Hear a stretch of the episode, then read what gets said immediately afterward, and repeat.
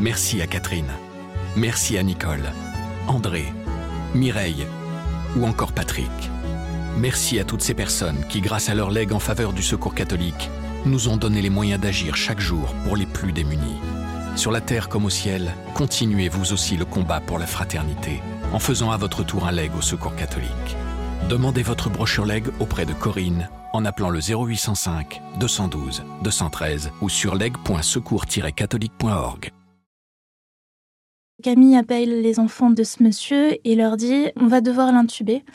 Donc elle leur explique calmement, elle s'éloigne un peu et quand elle revient, elle est euh, dépitée. On, sent qu'elle elle est très émue et que le coup de téléphone a été difficile et elle me dit que ses enfants se sont effondrés au moment où, elle leur a dit qu'ils allaient devoir euh, lui raser la barbe.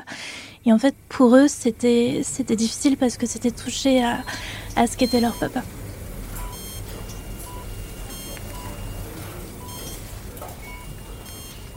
Laureline Dubuis, journaliste au quotidien La Croix, a été en charge de la rubrique santé pendant neuf mois. En novembre 2020, lors de la deuxième vague de Covid en France, elle a passé 48 heures dans un service de réanimation. Son but Comprendre le moment où l'état de santé des patients se dégrade brusquement. Dans ce podcast, un journaliste de la Croix raconte les coulisses d'un reportage, d'une enquête ou d'une rencontre. Ce qui s'est passé avant, comment il l'a vécu et comment l'histoire se poursuit. Vous écoutez la quatrième saison de L'envers du récit. Je m'appelle Laureline Dubuis, je suis journaliste à la Croix et en novembre 2020, je travaillais au, service santé, donc rattaché au service France. À ce moment-là, j'écrivais quasiment exclusivement sur euh, le Covid-19 et je, voudrais vous parler d'un reportage que j'ai fait euh, dans un service de réanimation au centre hospitalier Annecy-Genevois, à Annecy, donc c'était en novembre dernier. À ce moment-là, on est à quelques semaines euh, du pic de la deuxième vague le taux d'incidence euh, est très élevé partout en France. Donc le taux d'incidence, c'est le nombre de nouveaux malades à une période donnée, donc du Covid-19. Et en fait, on s'attend à ce que les services de réanimation soient saturés très vite. Donc ça faisait euh, plus de six mois que j'écrivais tous les jours sur le Covid-19, que j'appelais, que je rencontrais des soignants, des médecins, des aides-soignants, des infirmiers. Et à chaque fois, à un moment de la conversation, il y avait toujours un élément qui revenait, c'était euh, l'état de santé des malades qui se dégradait subitement, souvent au bout de sept jours. Et hum, cette particularité du Covid, les soignants n'arrivaient pas à se l'expliquer, c'est toujours le cas aujourd'hui. Et j'avais envie de raconter ce, ce point de bascule la difficulté, c'est qu'il fallait trouver un hôpital et des services qui euh, avaient la possibilité de nous accueillir parce qu'ils étaient complètement sous l'eau, parce que euh, la plupart étaient en train d'essayer d'organiser des transferts de malades vers d'autres hôpitaux. Et donc, pour les équipes soignantes, c'était pas évident d'accueillir un journaliste. Euh, il y a une région en France, la région Rhône-Alpes, où le taux d'incidence était particulièrement fort depuis plusieurs semaines déjà euh, je suis entrée en contact avec euh, l'un des chefs du service de réanimation du centre hospitalier Annecy-Genevois, euh, qui s'appelle Renaud Chouquet, et qui au début, en fait, n'était pas du tout contre l'idée de me recevoir, mais encore une fois, euh, il ne savait pas le temps qu'il pourrait m'accorder à ce moment-là, il ne savait pas si les équipes seraient disposées à me parler, à me raconter. Et finalement, en fait, il a accepté que je vienne pour passer deux jours avec eux, parce que justement, il avait envie de montrer la réalité de la situation, euh, qu'on puisse se rendre compte de l'investissement euh, surhumain de son équipe à ce moment-là. On convient en fait que mon arrivée soit deux semaines après la, première prise de contact. Donc c'était euh, mi-novembre, euh, quelques jours vraiment avant le, pic de, cette deuxième vague. Et quand j'arrive, donc il me présente à son confrère qui est le, chef du service réanimation, euh, Albris Levra, et donc je passe beaucoup de temps dans leur bureau pour essayer de comprendre justement euh, ce point de bascule que j'avais envie de raconter, le moment en fait où l'état de santé des patients se dégrade. Mais quand j'arrive, finalement ils n'ont pas, ils ont pas de plan préétabli pour moi, ils n'ont pas forcément de personne en particulier à me présenter, et donc, Renaud Chouquet propose de, m'emmener dans, en Réa 4, qui est en fait euh, une aile qui a été créée spécialement pour les malades du Covid en réanimation après la première vague. Parce que justement, pendant la première vague, ils se sont retrouvés euh, de la même façon complètement submergés et il fallait de la place. Donc on arrive en Réa 4. C'est assez étrange parce que c'est un endroit euh, qui compte une dizaine de chambres. C'est assez petit par rapport à l'hôpital est immense et cette Réa 4, ça fait partie de l'hôpital, mais, mais c'est un endroit presque à part dans l'hôpital avec un couloir euh, assez étroit, rendu étroit en tout cas par les, chariots de matériel qui sont disposés à l'entrée des chambres. Euh, il y avait des grands sacs plastiques jaunes pour accueillir le, matériel des soignants une fois sortis, lorsqu'ils se déshabillaient. Et dans chaque chambre, euh, il y avait plusieurs lits.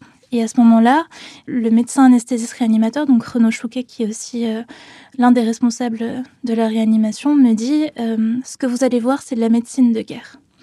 Et c'est assez étrange parce qu'effectivement, on est dans cet univers tout neuf, euh, avec des machines de pointe.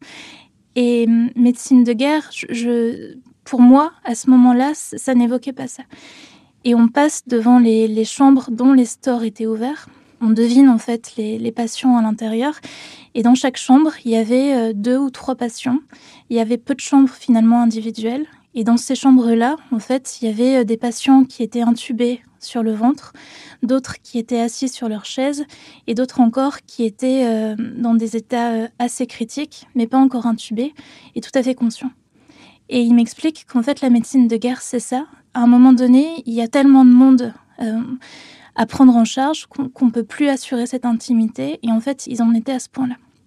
Et tout au fond du couloir, donc il y avait un jeune médecin anesthésiste réanimateur euh, qui s'appelle euh, Arnaud et qui était en train de, parler au téléphone et, on sentait euh, qu'il était... alors je ne sais pas s'il était agacé, mais en tout cas, il élevait un peu la voix, mais, toujours avec une douceur. Et en fait, c'est ce qui va le caractériser tout au long de mon séjour.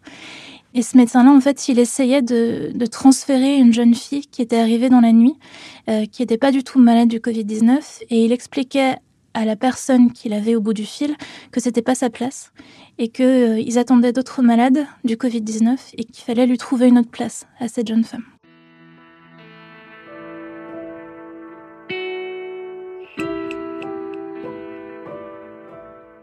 L'équipe soignante de l'ARIA 4 accepte que je reste avec eux et en fait je vais passer euh, quasiment deux jours avec eux, nuit comprise, j'avais une, blouse blanche, euh, mais, c'était plutôt pour, euh, pour m'identifier ou en tout cas pour. Euh, j'avais l'impression de voilà d'entrer dans le service et que l'équipe m'ait accepté à ce moment-là pour le temps que j'allais passer avec eux. Je passe du temps dans les couloirs, je passe du temps à discuter avec les soignants et dans ce laps de temps-là, en fait, je prends plus de temps pour regarder ce qui se passe à l'intérieur des chambres, mais toujours depuis l'extérieur. Et là, il y a deux patients qui me marquent déjà, sans les avoir vus de près. C'est euh, Abdel. C'est un, monsieur qui a 72 ans, qui est quasiment au tout début de, de cette RIA 4. Et en fait, ce qui me marque, c'est qu'il est conscient, mais il respire avec un, masque qui lui prend une grande partie du visage. Et en fait, il est en détresse totale. On, voit la panique, même si je ne vois pas le haut de son corps. Enfin, je, devine hein, avec ce masque.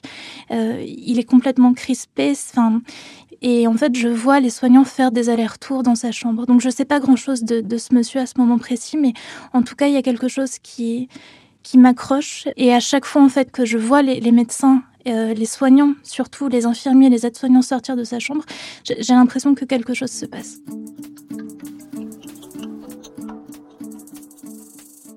Et puis un peu plus loin, je, devine là encore à travers les stores une dame, euh, c'est Monique, elle a 76 ans, et cette dame-là, elle est déjà intubée. Elle est euh, allongée sur le dos et en fait, il y a une sérénité totale. C'est très étrange, mais elle est endormie et qui contraste complètement avec euh, ce que j'ai pu voir dans, la chambre d'Abdel, ou deviner en tout cas.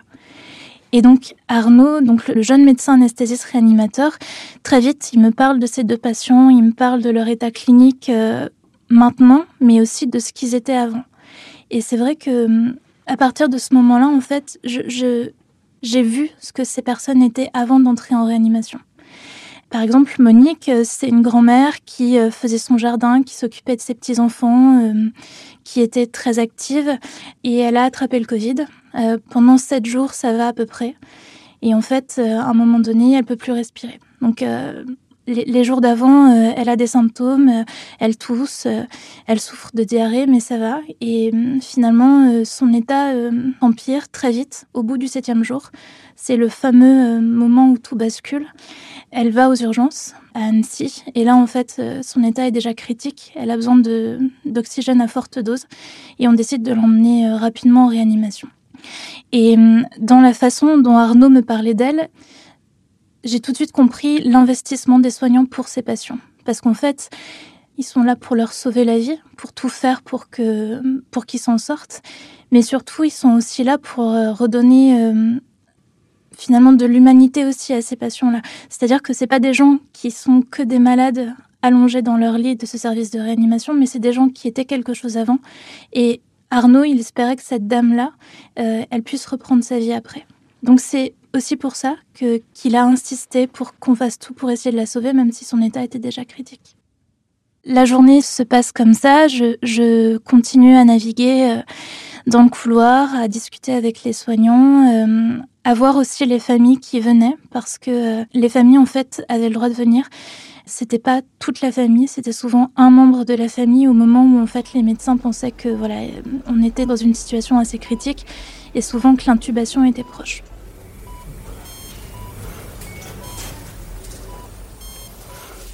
L'équipe de nuit arrive. Et là, c'est assez étrange parce que l'atmosphère en Réa 4, elle se transforme un peu en fait. Toute la journée, c'est une espèce de fourmilière. Les gens entrent dans les chambres.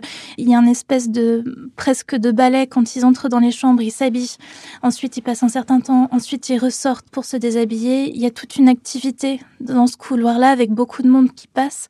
Et puis à 17h, l'équipe de nuit arrive et petit à petit, il y a une atmosphère plus calme, plus silencieuse. Et là, j'ai l'impression que le bruit des moniteurs qui surveillent les constantes vitales est plus fort. Je pense que c'est juste une impression, mais il y a quelque chose un peu comme ça qui présage aussi de l'atmosphère de la nuit.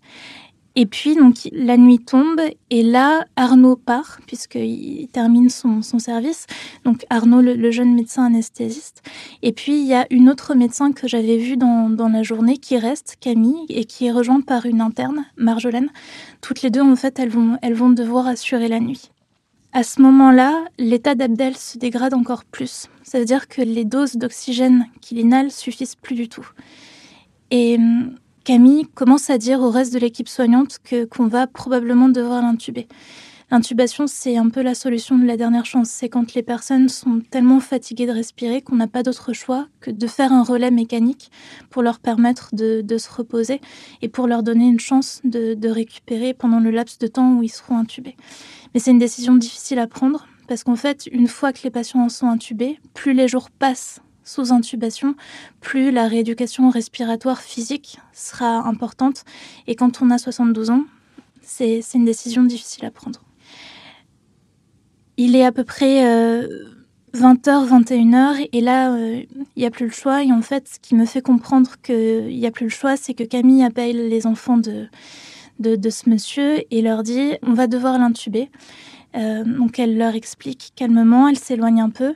Et quand elle revient, à ce moment-là, elle est euh, dépitée. On, sent qu'elle elle est très émue et que le coup de téléphone a été difficile. Et elle me dit que ses enfants se sont effondrés au moment où, elle leur a dit qu'ils allaient devoir euh, lui raser la barbe.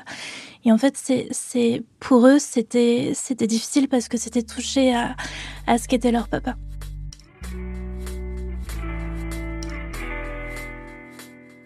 Donc euh, les, soignants se préparent pour pouvoir entrer dans la chambre et en fait euh, Camille me propose d'entrer avec eux.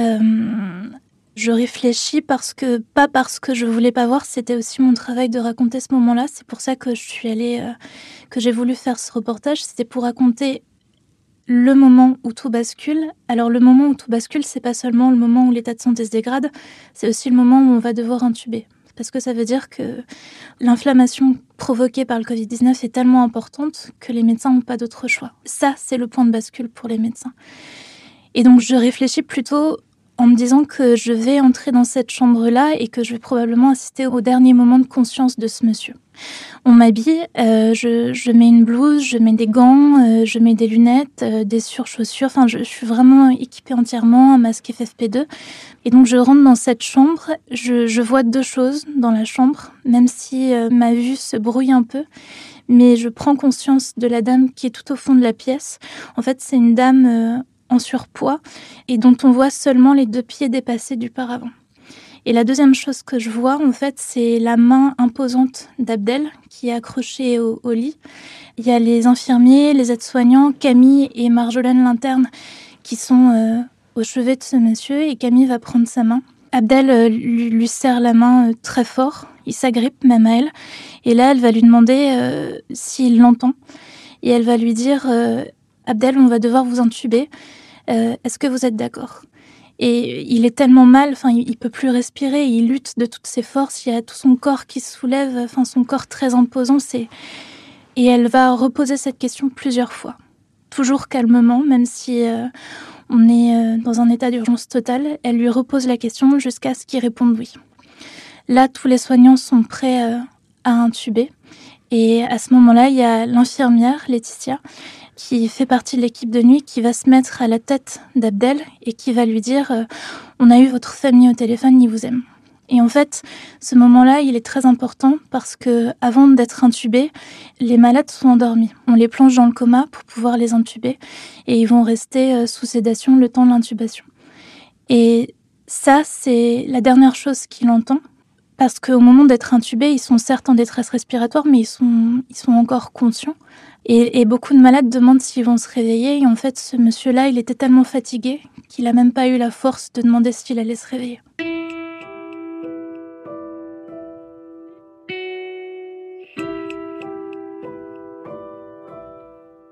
C'est Marjolaine qui va faire l'acte d'intuber. Et Marjolaine, c'est une toute jeune interne, elle a même pas 30 ans. Alors dans la pièce, euh, les soignants sont tout jeunes tous, mais, mais Marjolaine particulièrement, c'est, elle est un peu chouchoutée par tous les autres euh, qui l'accompagnent. Et en fait, c'est cette jeune femme qui va prendre la responsabilité de faire le geste d'intuber. Et donc elle se met derrière lui, elle lui enlève le masque. À ce moment-là, euh, il est plus assisté par une machine, il reçoit plus d'oxygène et en fait très vite elle va procéder à, ce geste-là. Et ce qui est très fort, c'est que Marjolaine, elle s'est coupée la veille euh, en préparant des légumes, elle a des points de suture et en fait, elle va faire ce geste de toutes ses forces, quitte à se faire mal, parce que euh, moi, je la voyais à chaque fois qu'elle sortait des chambres pour faire des soins, elle devait refaire son pansement. Et je trouve que ça, ça montre quelque chose aussi du dévouement total des soignants, et particulièrement à ce moment-là. Le moment de l'intubation d'Abdel, ça dure euh, quelques minutes. Mais moi, à ce moment-là, je n'entends plus rien et je ne sens plus rien. Je, suis complètement concentrée sur sa main, sur son visage, sur sa main, sur son visage, sur sa main. Et je, je me souviens sortir de cette chambre-là et de réaliser ce qui s'est passé et de revoir donc ce monsieur qui tout à coup était devenu complètement serein dans son lit.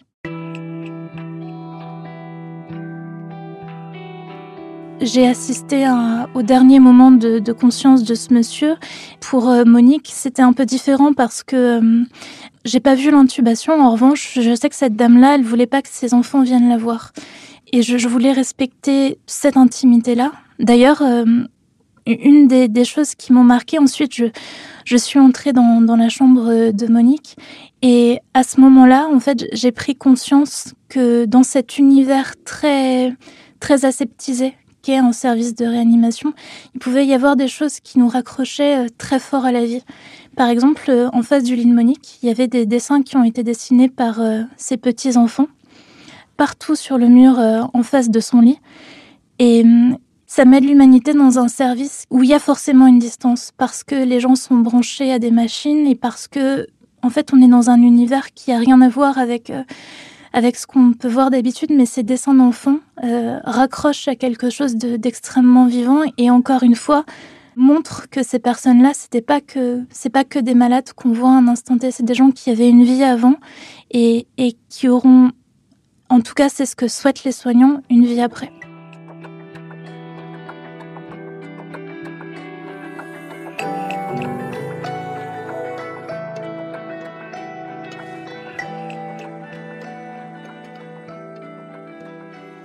Ce qui est très fort, c'est que hum, la plupart des soignants qui faisaient partie de l'équipe de nuit, c'était des gens qui avaient l'habitude d'être en réanimation.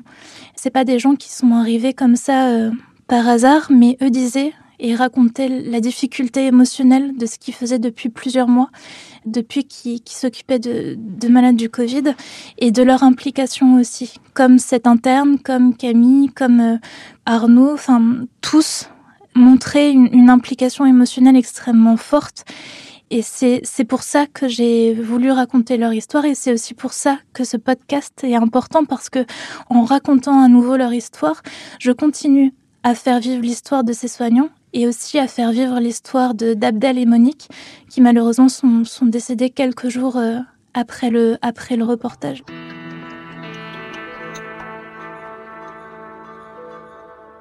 Je, je, suis restée en contact euh, quelque temps avec euh, Arnaud, donc le médecin anesthésiste réanimateur, pour prendre des nouvelles. Alors très vite, il m'avait dit que malheureusement ces, deux patients n'avaient pas survécu. Et puis il me donnait des, nouvelles de l'équipe soignante. Et surtout, euh, il m'a demandé euh, quels avaient été les retours de nos lecteurs sur ce reportage-là. Ce qui l'intéressait, c'était pas tant de, de savoir si le, reportage avait été bien accueilli, mais si des familles de, patients avaient compris des choses. Et effectivement, l'un des premiers mails que j'ai reçus, c'est une dame euh, d'une soixantaine d'années qui m'écrit pour me dire qu'elle a perdu son papa pendant la première vague et que pour elle, euh, ce reportage, en fait, ça a été une, euh, un élément de plus pour arriver à faire son deuil parce que l'état de santé de, son papa s'est dégradé très vite, qu'elle n'a pas pu aller le voir avant l'intubation et qu'il lui manquait quelque chose pour comprendre ce qui s'était passé à ce moment-là.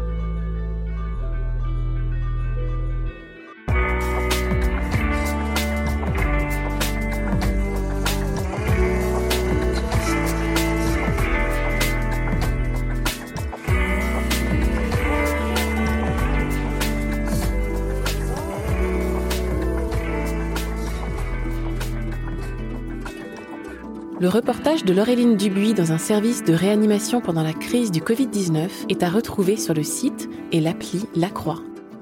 Le lien est dans le texte de description qui accompagne ce podcast. L'envers du récit est une série originale du quotidien La Croix.